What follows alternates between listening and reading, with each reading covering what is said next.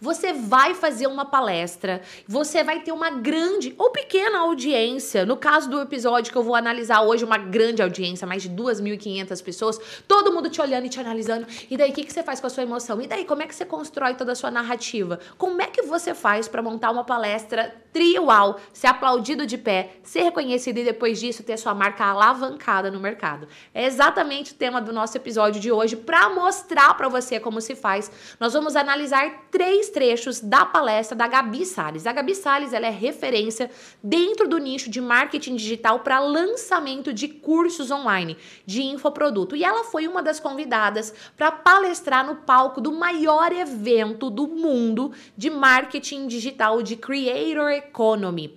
E a palestra da Gabi foi eleita uma das melhores do evento. Simplesmente ela arrasou.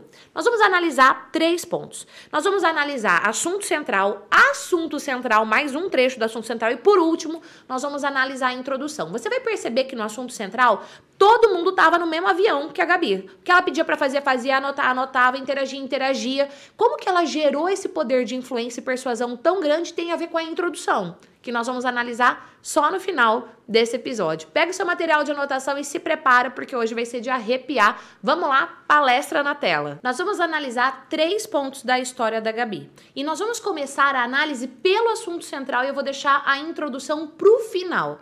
Porque para Gabi ter esse efeito uau no assunto central é porque a introdução foi muito bem feita, mas eu só vou analisar a introdução no final desse nosso episódio de hoje. Então, vídeo na tela. Vamos lá.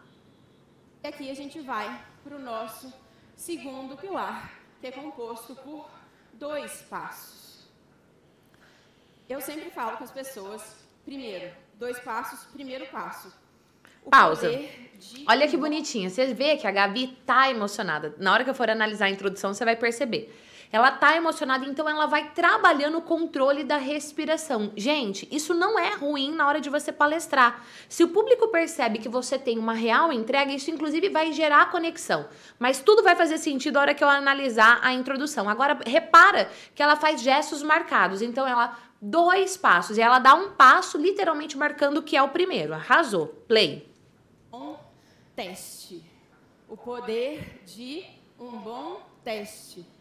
Pausa. Você não vai entender porque que ela fez assim, né? Mas é porque numa parte anterior da palestra, ela falou sobre a teoria do cipó. E quando ela explicou a teoria do cipó, ela falou de você tá firme num cipó, segura o outro, percebe que ele realmente está forte para você largar, que é uma teoria que vai de uma forma diferente daquela que é de queimar a ponte. Ah, eu vou pro mundo do digital, então queima a ponte. E ela fala que não, que ela é uma pessoa que busca segurança e ela prefere mais a teoria do cipó do que a teoria do queima a ponte. Então, quando ela faz isso, ela tá voltando mentalmente numa parte anterior da palestra e isso é uau, porque o público fica atento do início ao fim. Isso é muito uau. Eu, eu fico muito orgulhosa, muito orgulhosa para os meus alunos, para os meus, meus clientes, para os meus mentorados. Faz rápido, erra rápido, para consertar rápido. Pausa. No slide, agora não mostrou na filmagem, mas entrou exatamente essa frase do jeito que ela falou. Entrava, faz rápido, entrava certinho conforme ela ia falando. Tanto que você repara que ela dá uma olhadinha para baixo porque tem uma tela de retorno.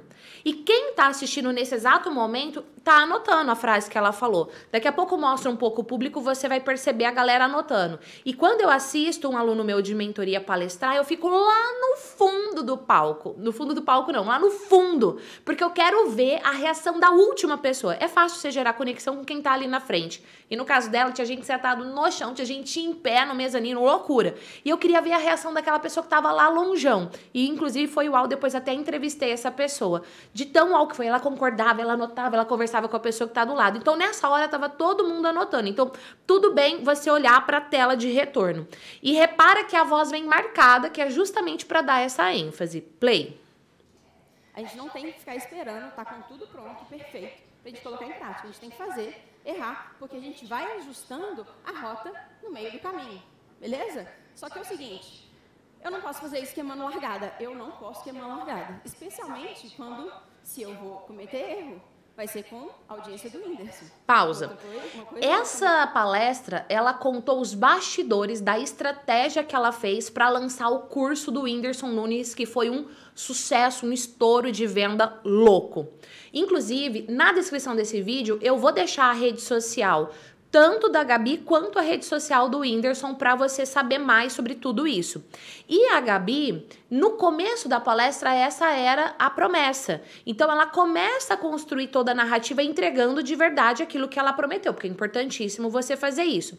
E repara que agora o jeito que ela vai trazer a narrativa do exemplo, ela mostra o produto dela, depois ela mostra, dá um exemplo de outra pessoa e ela gera desejo de compra. Ela passa autoridade sem vender e sem ser arrogante. Isso é efeitual.